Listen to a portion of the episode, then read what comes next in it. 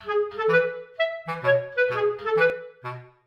家好，我是何来香，这是我第一次在平台上主持节目。那今天呢，要为大家来推荐《童年未来》。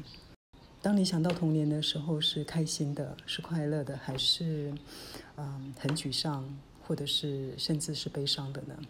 心理学大师阿德勒曾经说过：“幸福的人生来自童年，不幸的人呢，一生都在治愈童年。”我听到这句话的时候非常有感触。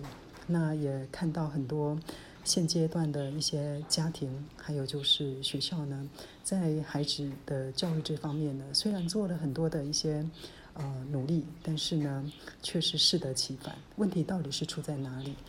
所以呢，我就邀请了很多我在各个国家的一些朋友，让大家来一起分享一些幼儿教育的经验，提供给国内的朋友们呢，来作为一个参考。如果你对这个主题感兴趣的话呢，从下个礼拜一开始，早上的八点钟。